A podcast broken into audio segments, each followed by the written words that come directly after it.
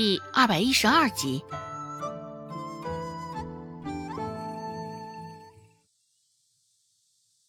周有巧瞧了一眼不远处的夕阳，的确，现在昼长夜短，就算来回一趟宋安村，天色估计也不会很黑。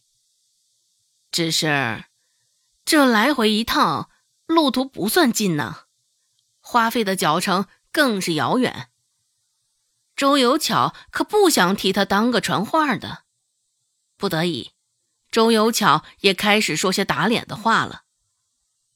娘，我想了想，指不定这大嫂也是因为天气时辰原因，这才没有上门来告知你一声。兴许啊，等到明天天亮了，一大早就拿着银子上门来找您了。孟婆子挑了挑眉，他会这样？我不信。神情、言语之间。都是对罗氏的不信任。现在，罗氏在孟婆子的眼里已经是低到尘埃的那种状态，或许都不如地上那一坛干涸的鸡屎。闻言，周有巧忙点头，说道：“这毕竟大嫂也是个妇道人家，这般晚上出门，指不定会撞上什么登徒子，发生什么事情，传出去对他。”对咱们周家都是相当不利呀。孟婆子，这周有巧说道：“且再等等，指不定咱们这是误会了大嫂。反正过一晚上，大嫂也不会拿着银子跑了。放心吧。”似是怕孟婆子还不死心，周有巧继续说道。若是明儿个一大早等不到大嫂，就让二哥去松安村一趟。大嫂都不将你放在眼里了，自然更不可能把我放在眼里啊。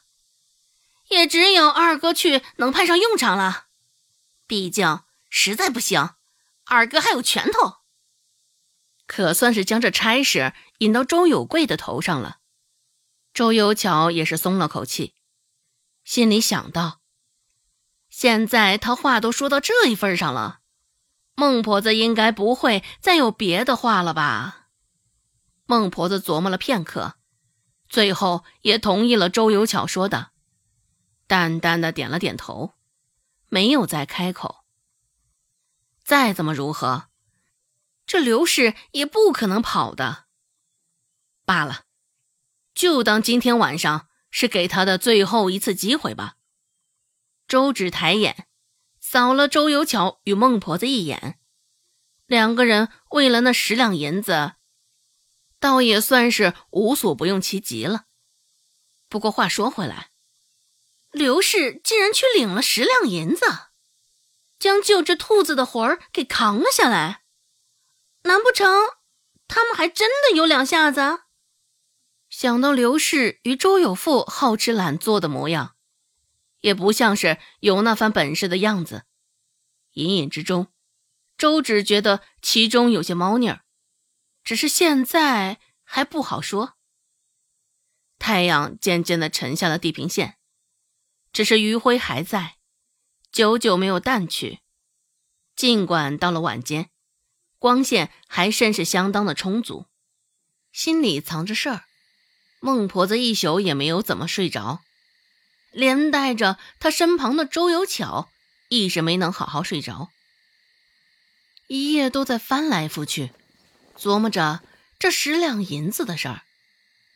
直到天开始泛起些许的鱼肚白，孟婆子这才困意来袭，闭上眼睛睡了过去。他再次醒过来。也是因为周芷例行给他来换药，孟婆子没能睡到什么觉，现在一睁开眼睛，又是那十两银子。微弱的油灯，现在明晃晃的刺激着他的眼睛。孟婆子紧紧眯着眼睛，开口问道：“你爹醒了没？”周芷抬眼看了他一眼。便知道孟婆子现在心里打的是何主意。